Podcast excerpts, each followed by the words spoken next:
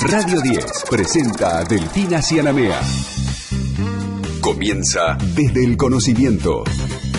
Un espacio dedicado a las universidades. Desde el conocimiento. Delfina en los domingos de Radio 10. Hola, hola a todos, bienvenidos a un nuevo programa desde el conocimiento, programa número 87, señoras y señores. Hoy los vamos a estar acompañando como cada domingo hasta las 6 de la tarde acá en Radio 10, mate en mano, seguramente para quien esté trabajando, para, para que se pueda relajar un poquito, escuchar cosas lindas, noticias que tienen que ver con las universidades, que tienen que ver con la ciencia. Estamos hoy en compañía ya de una columnista de este programa, fija podríamos decir, que es un lujo que nos damos, eh, la queridísima Silvina Birz, secretaria de Educación del Ministerio de Educación de la Nación. Tenemos muchos temas para repasar hoy, Silvi. Mucho, Delfi. Programón. Programón. Vamos a estar hablando, obviamente, de todo lo que tiene que ver con la vuelta a clases, la presencialidad plena, segura y continua, el programa Conectar Igualdad, el programa Nuestra Escuela. También tenemos eh, para charlar sobre los libros para aprender, un montón de temas sobre todo lo que está pasando eh, en el Ministerio de Educación de la Nación. También hoy vamos a estar hablando con el licenciado Rodolfo Techi, que es rector de la Universidad Nacional de Jujuy y presidente del Consejo Interuniversitario Nacional, que nos va a contar todo acerca del lanzamiento de la Escuela de Educación Profesional de Oficios. Es un tema súper importante que vamos a estar repasando acá desde el conocimiento. Y por otro lado, también vamos a estar charlando con Alfredo Lazaretti, que es rector de la Universidad Nacional de Mar del Plata, sobre un proyecto en desarrollo del Centro de Investigación Marítimo y, por supuesto, todo lo que tiene que ver con las eh, novedades allí de esa gran universidad, los desafíos para este nuevo año y todo lo que está pasando ¿eh? y todo lo que se viene.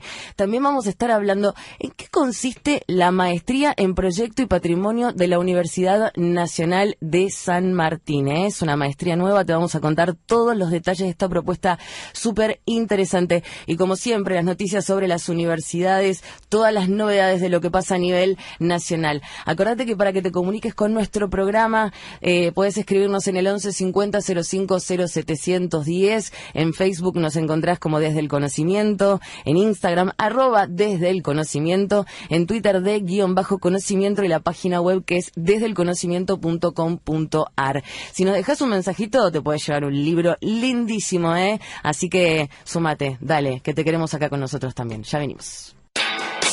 Estás escuchando Desde el Conocimiento con Delfina Cianamea en Radio 10. Estamos en Desde el Conocimiento y te contamos que la Universidad Nacional de Jujuy cuenta con un centro de oficios que fue creado en el 2018. Eh, por la pandemia no pudieron trabajar con regularidad. En 2021 se abrió la convocatoria de las escuelas de educación profesional desde Nación para que sean creadas en el ámbito de las universidades. La UNJU presentó su proyecto para poder eh, reformular este centro de oficios y crear la Escuela de Educación Profesional. Por eso vamos a estar charlando un poco con Rodolfo Techi, que es el rector de la Universidad Nacional de Jujuy, presidente del Consejo Interuniversitario Nacional. Rodolfo, ¿cómo estás aquí? Delfina y Silvina, te saludamos. Eh, buenas tardes y un gusto conversar con ustedes. El gusto es, es, nuestro. Contanos un poquito para, para empezar esta charla, ¿de qué se trata esta Escuela de Educación Profesional? Bueno, básicamente en el marco del programa que impulsó el Ministerio de Educación, particularmente el actual ministro, siendo secretario de Políticas Universitarias, eh, la posibilidad de que las universidades públicas aprovechen su capacidad, su experiencia, la de su cuerpo docente, para que además de, bueno, lo que son las tecnicaturas, las carreras de grado, los posgrados y lo que habitualmente hacemos, también este, tengamos una mirada sobre las necesidades más urgentes de formación en oficios que tiene la población y particularmente el sector más joven. Así que bueno, de hecho nosotros hemos creado nuestro centro de formación profesional, estamos orientados a cursos que en general van a ser cursos cortos, de no más de cuatro o cinco meses de duración, con una salida una salida laboral inmediata, con un certificado de cursada de la propia universidad, que en el caso nuestro Jujuy va a ser en todo el territorio de la provincia, eh, acordando en algunos casos con sindicatos, en otros casos con municipios, digamos, siempre tratando de trabajar en colaboración. Eh, en temas que tienen que ver con la construcción, en temas que tienen que ver con la informática, en temas que tienen que ver con el turismo, en temas que tienen que ver con la gastronomía, en fin, un, listado muy amplio de cursos este, que se van a llevar adelante eh, a partir del mes de marzo eh, en nuestra centro, nuestra escuela de formación profesional a lo largo y a lo ancho de toda la provincia. Esto, esto tiene que ver un poco, digo, con que más allá de que la gente decida formarse quizás en un periodo mucho más largo, que pueda contar con esta herramienta para poder ya inmediatamente insertarse en el mercado laboral. Sí, por supuesto, y nosotros estamos aprovechando la experiencia de muchos de nuestros docentes e incluso de nuestros egresados y egresadas que tienen capacidad para desempeñarse como instructores de estos cursos, este, compartir su experiencia, su conocimiento, este, y bueno, la idea es que tanto aquellos jóvenes que se asoman a algún oficio, que necesitan, incluso algunos estudiantes universitarios que paralelamente, paralelamente a la carrera quieren tener alguna habilidad, alguna competencia más rápida que le permita desempeñarse en algún rubro, en algún oficio. Claro. Este, sabemos que en la Argentina hay algunos oficios que están faltando, este, oficios que se han perdido, que, que es necesario recuperar, nuevas tecnologías, por ejemplo, que se aplican a la construcción. Eh, lo decía ayer, lo decía ayer el presidente Alberto Fernández cuando lanzaba la construcción de 100 escuelas técnicas, ¿no? Este, todo lo que es la construcción en seco, una novedad que no siempre quienes han trabajado en la construcción lo manejan, necesitan capacitarse, así que bueno, este, aprovechar eso y bueno, darle la posibilidad de que tengan un grado más alto de empleabilidad, particularmente a los jóvenes, aunque no, no está restringido obviamente a jóvenes, e incluso gente que ya está trabajando en determinados oficios, a lo mejor pueden aprovechar uno de estos cursos para ampliar su competencia, sus habilidades y mejorar su desempeño. Rodolfo, hola, ¿qué tal? Acá Silvina Birz. Eh, te quería preguntar dos cosas. Un gusto hablar con vos primero y preguntarte qué requisitos son necesarios. ¿Necesitan tener educación secundaria o es para la población, digamos, que por ahí eh, no tuvo la oportunidad, digamos, de terminar la secundaria también mm. y que pueda, digamos, desempeñarse en este oficio? Y digamos eh, además del rubro de la construcción supongo que también hay cursos de tecnología y demás para tener una oferta variada no e insertarse en el mercado laboral. Sí en primer término Silvina obviamente este no no se requiere un no no no no solicitamos este requisitos previos como estudio secundario no aunque en algunos casos lo podemos recomendar digamos por las características de los cursos es posible que en algunos casos nosotros recomendemos que sería mejor y lo pueden aprovechar mejor si ya tienen el secundario aprobado, por un lado. Y por otro lado, lo que estás diciendo, tiene nosotros nos ha ocurrido de que tiene mucha demanda. Hoy un pequeño comercio, con, con el avance de las tecnologías, un pequeño comercio, este, un kiosco de barrio, hoy necesita sumar a las posibilidades de vender este, todo lo que es las nuevas tecnologías, la aplicación, vender a través de los teléfonos móviles, con este código QR, este, con manejar códigos de barra, incluso para pagar a sus proveedores, digamos, hoy este, la verdad que el teléfono móvil hoy es una herramienta que puede ser muy importante para multiplicar este, las ventas, un, un alguien que se dedica a, un oficio electricidad, plomería, que hace trabajo en los domicilios, este, la posibilidad de que pueda cobrar a través del teléfono móvil o que recibir pagos a través del teléfono móvil, tener su código que lo, lo linkea, digamos, lo liga con una cuenta bancaria, digamos, todo eso hoy también este, para muchas personas, a lo mejor de más grandes, no tan jóvenes, eh, tiene ciertas dificultades y lo necesitan aprender para, obviamente, ampliar sus posibilidades de trabajo. Así que todo lo que tiene que ver con las tecnologías, más allá del ejemplo que daba yo, comprar, vender, usar códigos QR, todo eso, este, hoy cada vez están más presentes en todas las actividades comerciales. Así que es importante también para mucha gente y nos lo están requiriendo ese tipo de capacitaciones, ¿no? Y Rodolfo, te hago dos preguntas. ¿Está ya abierta la inscripción? ¿Cómo se pueden inscribir? Y si se puede inscribir eh, gente, si son virtuales o por lo menos algunas, eh, para que sea no solo para los jujeños, sino para todo el país, porque parecen realmente interesantes. Mira, yo te cuento una cosa, Silvina. Eh, nuestra provincia, la provincia de Jujuy tiene alrededor de de 750 mil habitantes. Nosotros hemos recibido 125 mil consultas sobre eh, lo que va a ser la escuela de formación profesional. Así impresionante. que, eh, sí, no solo es impresionante, sino me parece que este nuestro ministro, cuando fue secretario de política universitaria, estaba apuntando una cosa este, que realmente es una necesidad de la gente. E, ese tipo, ese número de consultas, este, superior incluso a, los estudios, a las consultas sobre carreras universitarias, nos indican de que hay realmente una, este, una expectativa sobre eso muy grande, que, que sería algo que viene, digamos, hay una demanda popular de eso, así que este, no, nosotros en el mes de marzo bueno, este, vos conocés lo que es el norte, has trabajado mucho en los temas educativos, sabés que en el norte tenemos una frase que es después del carnaval, este, el carnaval es sagrado, hoy prácticamente, hoy jueves, que es el jueves de compadre, empieza una serie de, festividades carnestolendas que se extienden hasta el 2 de marzo, hasta el 1 de marzo, el 2 de marzo vamos a la escuela, este, reiniciamos las clases, pero hasta el 1 de marzo, así que bueno, una, vez que pase el carnaval va a estar disponible en la página web de la universidad cuáles van a ser las ofertas, cómo vamos a empezar, a dónde se van a dictar los cursos, este, dónde se pueden inscribir, mucho va a ser obviamente a través de la página web y después, bueno, más allá de que los cursos van a tener seguramente algún cupo, nosotros los vamos a repetir tantas veces como sea necesario para cubrir la demanda que haya.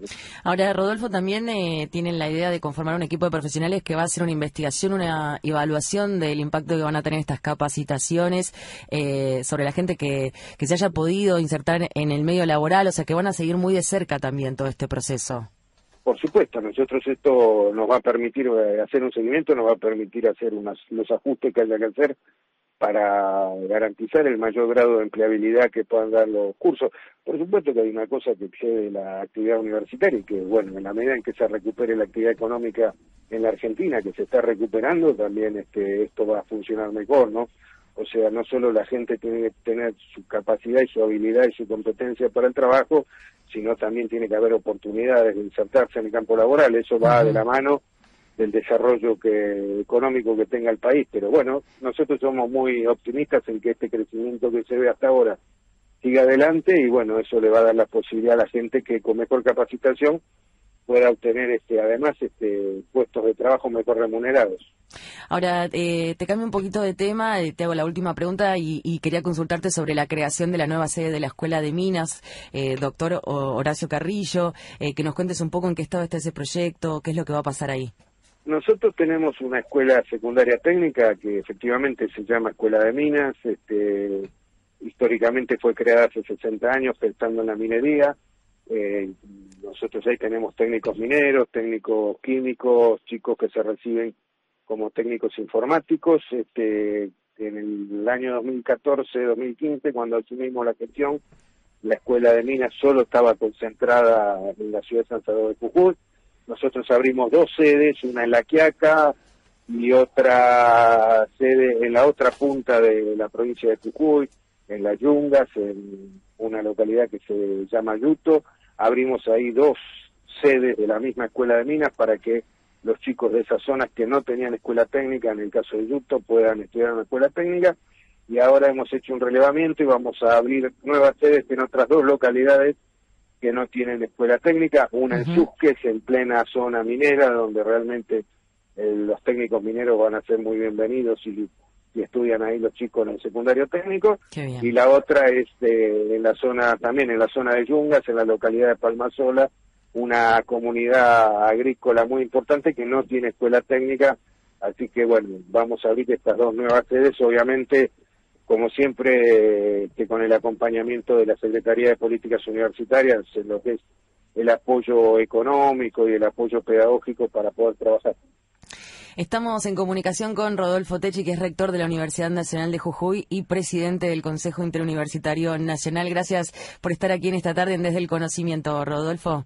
No, muchísimas gracias y un saludo a toda la audiencia. Este domingo lo pasás con Delfina. Desde el conocimiento, Delfina Cianamea en Radio 10. Seguimos en Desde el Conocimiento ahora para informarnos, así que atención porque tenemos una noticia eh, para los padres, para que estén atentos, porque aparentemente la obesidad ocasionaría problemas de visión en los más niños y tenemos esta información para ampliar esta noticia. Una singular concurrencia epidemiológica fue advertida en un estudio realizado por el Ministerio de Salud de la provincia de Mendoza años atrás es el vínculo entre la obesidad y los problemas de visión. Esto impulsó a los investigadores Marco Giai y Estela Dolores Franco de la Universidad Massa a indagar en profundidad esta relación. Se analizó una población de 62 estudiantes que asistían a quinto grado de la Escuela 1 José Manuel Estrada de la localidad de Guaymallén, en Mendoza. En primer lugar, se midió la agudeza visual de los participantes mediante el test de optotipos de Snellen y se consideró preservada si el porcentaje de visión fue de 7 barra 10 o mayor y alterada en caso contrario. Se registró en ambos ojos y sin la corrección de lentes. Adicionalmente se obtuvieron los valores de la estatura y el peso corporal de los estudiantes mediante procedimientos antropométricos estandarizados. Además de cada escolar, se consignó el sexo y los años de edad. El 63% de los participantes demostró un índice de masa corporal entre 13,8 y 19,4, preservado para el sexo y la edad. El 37% restante evidenció un índice mayor a 19.4, excesivo para el sexo y la edad. Este porcentaje se pudo dividir entre alumnos con sobrepeso, 18%, y alumnos con obesidad, 19%. En cuanto a la agudeza visual promedio de los escolares, la misma fue de 8,8. El 30% presentó valores menores de agudeza visual a 7 en ambos ojos, sin corrección. En conclusión, casi el 85% de los niños con posibles problemas de visión presentaron también obesidad. La etapa crítica para la maduración de las estructuras oculares y la agudeza visual comprende desde el primer año de vida hasta los nueve años de edad. El niño alcanza la madurez y la funcionalidad visual de la adultez cerca de los cinco años. Por ese motivo, consideran muy importante realizar un examen que mida la agudeza visual durante la primera infancia y los años escolares. La educación tiene su espacio en Radio 10. Desde el conocimiento. Un programa hecho por las universidades. Hasta las 18. En Radio 10. Estamos en Desde el Conocimiento y nos acompaña, como ya les había anticipado, Silvina Birz, que es secretaria de Educación del Ministerio de la Nación. Y uno de los temas que me gustaría que comencemos a charlar, Silvi, tiene que ver con la vuelta a la presenciabilidad plena. La vuelta a las clases con una mirada reparadora. Así lo definió la ministra Carla Bisotti, que me parece que engloba un poco todo este concepto y que además, por supuesto, tiene que ver con todas las medidas que se van a tomar, ¿no? Eh, el protocolo. ¿Podemos ir repasando un poquito cómo va a ser? Sí, eh, la semana pasada eh, la ministra Carla Bisotti en una reunión conjunta con el ministro Jaime Persic y con los 24 eh, ministros de salud y de educación tomaron la decisión conjunta de establecer algunas recomendaciones para la vuelta a la presencialidad plena y segura. ¿Qué recomendaciones dieron? Primero, todos a vacunarnos. Sí. A los que falten las terceras dosis, a todos los docentes que les falten las terceras dosis o a los que no se dieron la vacuna todavía, alentamos fuertemente a que se vayan a vacunar para que la vuelta a clase sea una fiesta y estemos todos sanos, bien y sin riesgo. Lo más cubiertos posibles. Exactamente. Y también para los niños. Y también para los niños. Y para los niños, por un lado, se recomienda fuertemente la vacunación contra el COVID, pero además estamos pidiendo también la, eh, las vacunaciones del calendario obligatorio de vacunación. O sea, que se vacunen, digamos, en todas las vacunas a los seis años y respeten todo el calendario de vacunación obligatorio. Por ejemplo, se está intentando prevenir un brote de sarampión que ya se está viendo en Brasil y en otros lugares y por eso también se está pidiendo que los docentes adultos también se apliquen la doble viral que eh, previene contra esta, contra el sarampión, entre otras cosas. Claro, porque pareciera como que la pandemia tapó todo, pero hay un mundo preexistente que ya teníamos, del que no nos podemos olvidar. y que no nos podemos olvidar porque si no vamos a enfermarnos, digamos, y va a haber eh, brotes de otras enfermedades y no queremos, queremos todos sanos, todos a la escuela. Además, en la escuela, digamos, el Ministerio, bueno, por supuesto, recomienda la, vacunación, tanto la obligatoria como la vacunación del COVID para adultos y niños. Sí. por otro lado, también estamos, eh, digamos, eh, impulsamos, otra de las recomendaciones fue la ventilación, la mejor ventilación posible porque la circulación del aire es otro de los factores que eh, previene, digamos, el COVID y lo evita. Por otro lado, el barbijo, el barbijo bien puesto. Es tapa boca y tapa nariz. El barbijo por debajo de la nariz no tiene, digamos, el efecto deseado. Tiene que estar por sobre la nariz, justo debajo de la altura de los ojos y lo más apretado a la cara posible y llegar a cubrir el mentón. Si no es que lo mismo que no te lo pongas, básicamente. Si no, no sí, no tiene sentido. no tiene sentido. No tiene sentido porque lo que tenemos es que evitar, digamos, que cuando inhalamos poder eh, no inhalar el virus y tenemos que evitar, digamos, eh, cuando exhalamos que se esparza el virus. Por eso necesitamos que tape la boca, viste que uno todavía ve, por suerte cada vez menos casos de jóvenes adultos y niños que tienen el barbijo por debajo de la nariz y uno dice es como si no lo tuviera. Totalmente. Este, bueno, entonces ventilación, barbijo, vacuna y por supuesto higiene. Lavarse las manos, la higiene de las aulas, etcétera, todo eso hace a que podamos tener esta presencialidad plena y segura en las escuelas. ¿Qué pasa con la distancia? Que no mencionamos nada respecto de eso. Bueno, la distancia, veamos, la idea es que sea la máxima posible, especialmente en los espacios cerrados. Eso respecto de la distancia. Bien, perfecto. Vamos a, charlar, me gustaría también eh, acerca de lo que tiene que ver eh, con el programa Conectar Igualdad, eh, en donde se van a entregar 500.000 computadoras. 500.000 ahora y después durante el año un millón más para todos los estudiantes de educación secundaria, los que este año pasaron a segundo y el año pasado no recibieron su computadora, la van a recibir este año.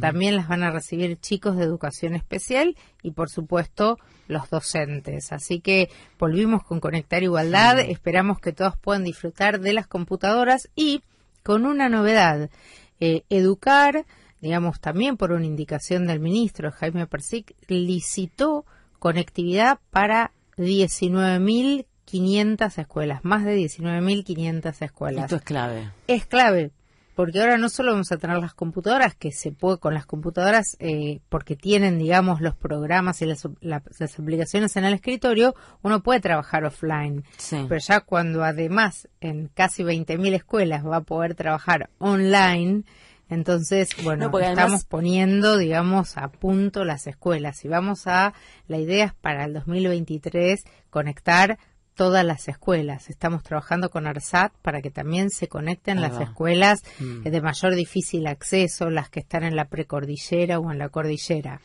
Yo, eh, claro, tenía la, información de que muchos eh, lo que hacían era conectar eh, los datos del teléfono para poder usar Internet en la computadora. Claro. Entonces eso es un problema, es decir, porque quizás necesitan esos datos para poder navegar en su teléfono para otras cuestiones. Para otras cosas. Tal cual, tal cual. Es fundamental. ¿hay algún requisito en particular que uno tenga que tener para poder adquirir alguna de las computadoras? No, porque las computadoras son un derecho. Lo dice siempre el ministro, son un derecho de los chicos y nosotros vamos a ir a cada escuela, las escuelas van a cargar los datos de los estudiantes eh, con nombre, apellido y quit y la computadora, aun cuando sean todas iguales inicialmente, las van a recibir digamos en una caja que tiene el nombre, apellido y el quit, el quill del chico.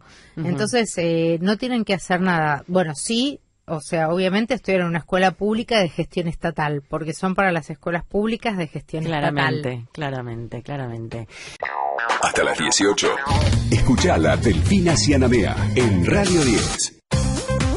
Estamos haciendo desde el conocimiento aquí en Radio 10 hasta las 6 de la tarde. Te recordamos que para que te puedas poner en contacto con nosotros, puedes escribir en el WhatsApp, dejarnos tu audio en el 11 50 05 0710 y además participar por la posibilidad de llevarte un libro gentileza de la gente del siglo XXI en Facebook desde el conocimiento, en Instagram arroba desde el conocimiento y en Twitter de guion bajo conocimiento. También vas a poder repasar como siempre todas las noticias en la página web si te quedó algo colgado, te metes en desdelconocimiento.com.ar y ahí vas a tener todos los detalles de lo que pasa en este programa y también en el programa de C5N. Ahora vamos a estar eh, charlando con el arquitecto Martín Capeluto, que codirige junto a Daniel Cosac la maestría de Proyecto y Patrimonio del Instituto de Arquitectura y Urbanismo de la Universidad Nacional de San Martín. Aquí Delfina y Silvina te saludamos. Martín, ¿cómo estás? Muy buenas tardes.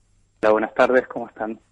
Bien, gracias por estar aquí con nosotros en esta tarde. ¿En qué consiste la maestría en Proyecto y Patrimonio de la Universidad Nacional de San Martín? Bien, les cuento. la maestría eh, Proyecto y Patrimonio, básicamente, eh, les cuento el, marco institucional, es, la Universidad de San Martín, eh, y está anclada en dos unidades académicas, que son el Instituto de Arquitectura y Urbanismo y la Escuela de Arte y Patrimonio, que incluye el taller Tarea, que, es el, centro de, restauración y conservación más importante de la Argentina. Eh, también articulamos con el Instituto de Transporte y el Instituto de Investigaciones en Ingeniería Ambiental, que también está acá en el campus eh, de la UNSAM en San Martín. Bien. ¿Y a qué se dedican? Exactamente, ¿qué estudian los que estudian proyecto y patrimonio? Mira, eh, la maestría nuestra, que digamos hay varias ofertas en, temas de patrimonio, la nuestra, eh, digamos como carácter diferenciador, eh, tiene el, proyecto de intervención como, como carácter metodológico y, diferenciador en relación a otras ofertas académicas que tienen que ver más con el tema de la historia y la teoría. Nosotros basamos el, el, conocimiento y el desarrollo de, los trabajos, de, las tesis, en, en, el tema del desarrollo de intervenciones concretas en el patrimonio. ¿Cómo, cómo sería una, una intervención, por ejemplo, para poder bajarlo un poquito más? El, la intervención básicamente son eh, proyectos que transforman, por ejemplo, un, un elemento o un objeto patrimonial, arquitectónico, territorial, urbano o material en darle otra vida, darle, transformarlo eh, socialmente, transformar un territorio o, un, o, un, o una parte de un tejido urbano, por ejemplo. Y por ejemplo, que te hago una pregunta, o sea, si ustedes ven, digamos, eh, una, no sé, una casa muy bonita antigua o algún edificio que haya pertenecido al municipio y que tenga 100 años, ustedes ven rasgos que eh, determinados que hacen que eso pueda ser eh, patrimoniado? ¿Cómo, ¿Cómo se trabaja en eso? ¿Cómo se define cuando algo, claro, y no sé si es patrimonio urbano o qué tipo, digamos, de... Nuestro, nuestro encuadre es interescalar. Eh, va desde cuestiones territoriales hasta cuestiones materiales, pasando por la arquitectura y, eh, y la ciudad. Por ejemplo, nosotros como, como universidad estamos anclados en el municipio de, en el partido de San Martín, eh, que es un, eh, es un territorio eh, con, con, un profundo carácter industrial que, que, ha dejado, que ha tenido varias etapas de transformaciones y con, con, un, con un parque industrial en desuso que nosotros lo, lo vemos como unas oportunidades de, de, transformación. Mismo el campus nuestro aquí en San Martín, que eran los talleres antiguos del ferrocarril San Martín, el, del ferrocarril Mitre, perdón, eh, se transformó en nuestro campus universitario, que es, eh, invito a todo el mundo a visitarlo, hmm. eh, que también no solo transformó el, el, la, la, el, digamos, el, área específica del, de los talleres, sino que eso expande en todo el territorio de San Martín, en, en Villa Lynch, en, en, el enclave, digamos, territorial de la, de la universidad. ¿Y, ustedes intervinieron eh, para convertir, digamos, eh, esos talleres, eh, digamos, de los trenes en la universidad? Claro, la, la profesores de nuestra, de nuestra maestría y de nuestro Instituto de Arquitectura fueron los autores de, esta transformación. Por ejemplo, hay un, hay un taller, un lo que llama el tornadías, donde entraban las locomotoras antiguas para repararse, se ha transformado en aularios, en, salas de, de, conferencias, biblioteca, eh, y después toda la transformación del propio predio del, del campus que fue va creciendo año a año y, transforma realmente el, territorio. Contanos un poquito, para quien esté interesado del otro lado, cómo es la modalidad de cursada, cuándo empieza, dónde puede inscribirse. Bien, nosotros empezamos el 17 de marzo próximo eh, y la modalidad va a ser eh, mixta, va a ser mm, básicamente virtual en la cursada mensual y tendremos tres encuentros presenciales intensivos que van a ser el 17, 18 y 19 de, de marzo con ejercicios concretos sobre una pieza industrial eh, que, que vamos a hacer un relevamiento con un dron y fotogrametría. Y después dos encuentros más a mitad de año, uno, a mitad de año y otro a final de año para presentar los trabajos eh, que, se van a desarrollar en todo el año. Muy bien. Eh, te agradecemos muchísimo la comunicación. Estamos hablando con Martín Capeluto, que es arquitecto y codirige junto a Daniel Cosac la maestría de Proyecto y Patrimonio del Instituto de Arquitectura y Urbanismo de la queridísima Universidad Nacional de San Martín. Gracias por estar con nosotros aquí en Desde el Conocimiento. Fantástico, gracias a ustedes. Abrazo enorme. Lo que pasa en las universidades se escucha en la radio. Desde el conocimiento hasta las 18. Delfina Cianamea en Radio 10. Seguimos en DEC, ahora también momento de repasar esta noticia que está buenísima, porque en las universidades nacionales pasa de todo y ahora han desarrollado una novedosa aplicación en la Universidad Nacional de General Sarmiento. Mira, escucha desarrollado por la Dirección General de Sistemas y Tecnologías de la Información de la Universidad Nacional de General Sarmiento, el proyecto Activa surge en el 2014 en el marco de un plan de renovación y reestructuración tecnológica que se llamó UNGS XT, es decir, Universidad Nacional de General Sarmiento, XT. Este plan tenía el propósito de reorganizar las soluciones del área, pero agrupado en categorías más generales y no en funcionalidades o soluciones específicas. A partir de este plan surgieron proyectos como Activa, pero también Sudoku, Sistema Único Documental, y Activa Quorum, módulo de votación electrónica del Consejo Superior, desarrollos que fueron ampliándose y mejorando con el correr de los años. En el caso de Activa, la finalidad fue ordenar y unificar las cuentas de las y los usuarios y en base a esto ofrecer a la comunidad de la universidad un acceso unificado a servicios digitales a comienzos del 2015 era inminente la puesta en funcionamiento del nuevo campus virtual, el cual estaba conformado por una serie de instalaciones de Moodle orientadas a dar respuestas a los distintos niveles de oferta académica de la universidad. Activa es mucho más que lo que cada usuario o usuaria ve en su aplicación, ya que posee el acceso a servicios orientados para claustros y perfiles. Un estudiante en este caso no ve lo mismo que un no docente, ya que cada uno de los servicios que ofrece la aplicación se encuentra segmentado de acuerdo a su funcionalidad y orientado a un sector específico de la comunidad. Este domingo lo pasás con Delfina. Desde el conocimiento Delfina Cianamea en Radio 10. Estamos en Desde el Conocimiento en presencia de Silvina Birt, secretaria, de Educación del Ministerio de Nación, y aprovechando su presencia para sacarle el jugo al máximo. Así que ahora te quería preguntar, porque volvió el programa a nuestra escuela, Silvi, que tiene un poco como objetivo eh, la capacitación docente. Contanos un poquito de qué se trata. Exacto, Delphi, un programa muy interesante para la formación y capacitación de todos los docentes. Es un programa federal, es universal y es gratuito.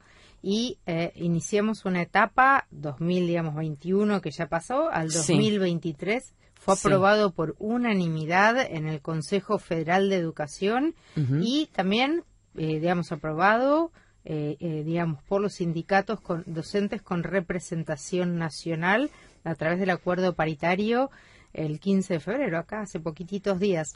Así que este programa está destinado a todos los docentes y las, las docentes de gestión estatal, social, comunitaria y privada, para todos, todos, todos, eh, de todos los niveles y modalidades, por supuesto, como dijimos, de carácter gratuito y ofrece postítulos docentes de actualización académica, por ejemplo, en didácticas especiales.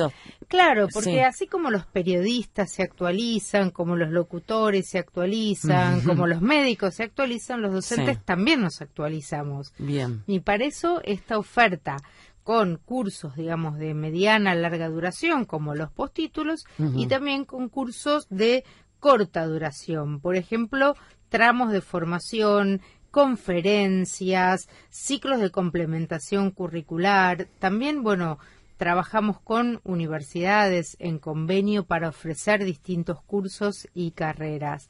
Así que la verdad que estamos muy contentos trabajando en temas como herramientas digitales, todo lo que es didáctica para el trabajo en nuevas con nuevas tecnologías en las distintas áreas que es clave primeras infancias cómo se trabaja con chicos de cero a cinco años, eh, cómo se, eh, bueno, de ciencias naturales y sociales en didáctica, eh, cursos sobre educación ambiental, educación financiera, programas socioeducativos, educación socioafectiva y emocional, educación artística, educación rural y lenguas extranjeras, entre otros. Súper completo. Súper completo, una oferta maravillosa para que todos los, docentes y las docentes entren a la página web del Infod y puedan anotarse al curso que quieran o que más necesiten para el trabajo que se inicia en casi todas las jurisdicciones el 2 de marzo. Y que está buenísimo que sea además gratuito, ¿no? Porque muchas veces se quieren capacitar y no tienen las herramientas para poder hacerlo y por eso ahí está el Estado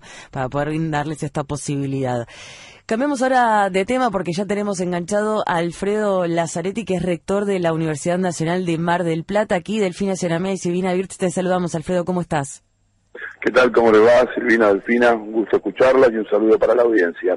El gusto también es nuestro. Queríamos, para arrancar, conversar un poco acerca de este convenio para la creación y puesta en marcha del Centro Interinstitucional de Investigaciones Marítimas que se está desarrollando allí.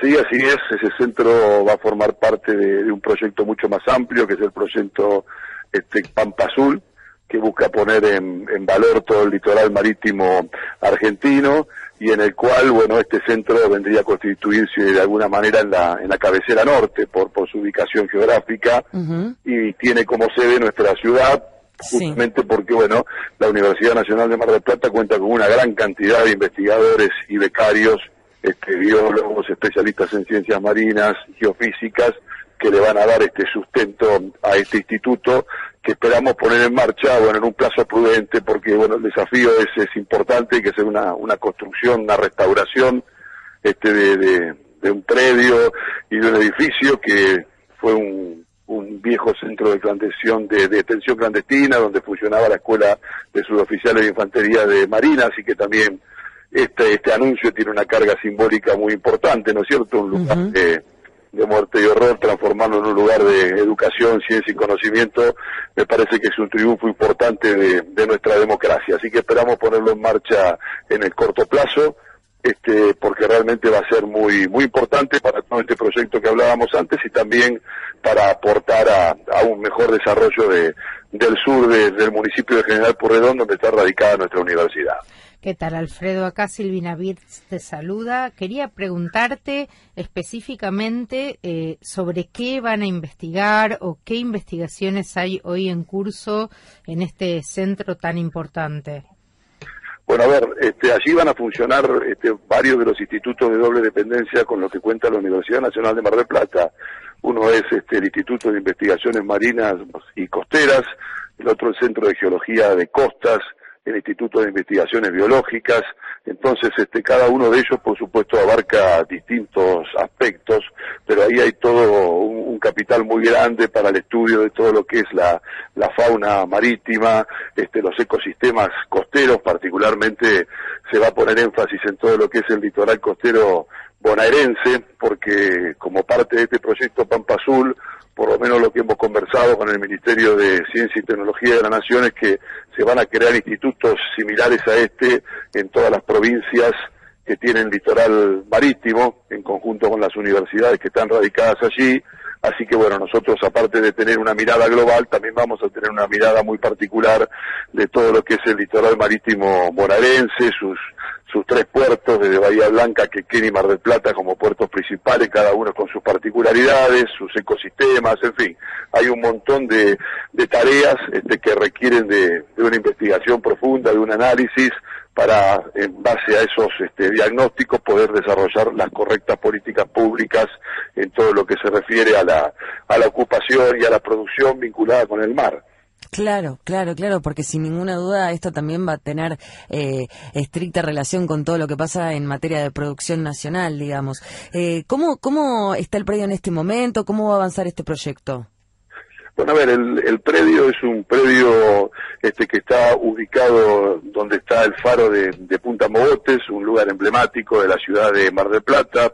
Es un predio que hasta el año, hace dos años nomás, hasta el 2019 de día del Ministerio de Defensa y con, gestiones que, se, que, realizamos logramos que a fines del 2019 eso se traspase a la Universidad Nacional de Mar del Plata. Una parte corresponde a la universidad y otra parte a la Secretaría de Derechos Humanos, con los cuales allí también hay una ONG de Derechos Humanos, el Faro Colectivo de la Memoria, con la cual tenemos una excelente relación, así que estamos trabajando juntos en, el, en ese predio desde que nos fue asignado evidentemente para, para poder llevar adelante una, una obra de restauración tan importante de la magnitud que se va a realizar, bueno, por supuesto que eso excede las posibilidades presupuestarias de la universidad y por eso nos pareció muy importante contar con el aporte del, del Ministerio de Ciencia y Tecnología. Estábamos hablando de un edificio de casi 6.000 metros cuadrados, que va a demandar una inversión de 8 millones de dólares para su puesta a punto y su puesta a funcionamiento. Por supuesto, un plazo de obra